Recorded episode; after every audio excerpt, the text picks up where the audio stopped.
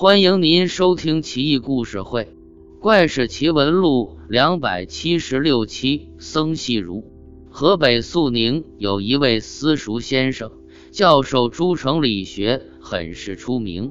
一天，一个游方和尚来化缘，私塾先生置之不理。和尚就在私塾门外敲木鱼，当当敲个不停，一直敲了一上午。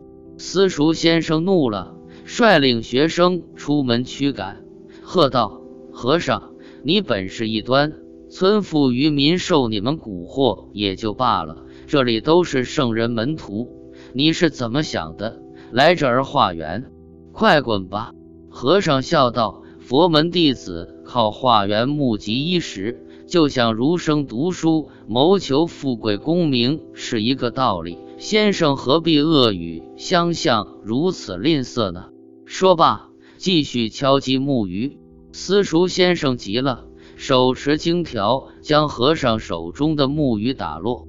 和尚喝道：“太欺负人了！你等着！”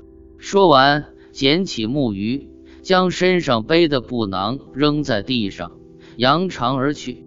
私塾先生觉得和尚肯定很快就会回来，但直到傍晚时分，学生们都要放学了。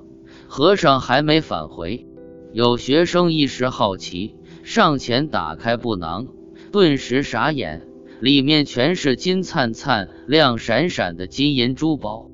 所有学生都想上前争抢，先生装作气定神闲的样子，其实早就乐开了花，说道：“这是那和尚的东西，要是再等等他还不回来，我们就分了这些金银。”都别抢啊，排好队，一个一个来，都有份。学生们这会哪里肯听先生的废话，一个个争先恐后，挤成一团，恰似恶狗抢食。忽然，布囊里的金银珠宝不见了，一群马蜂从里边嗡嗡飞出，见人就咬，逢人就叮。学生们哭爹喊娘，抱头鼠窜。都面目红肿，狼狈不堪。附近村民都围了上来，哈哈大笑起来。和尚忽地出现，双手合十，对私塾先生说道：“阿弥陀佛，难道圣贤弟子就是这样谋夺他人钱财的吗？”私塾先生窘迫难堪，恨不得钻地缝。和尚上前提起布囊，抖了抖。里边叮叮当当作响，金银珠宝光灿依旧，所有人都呆住了。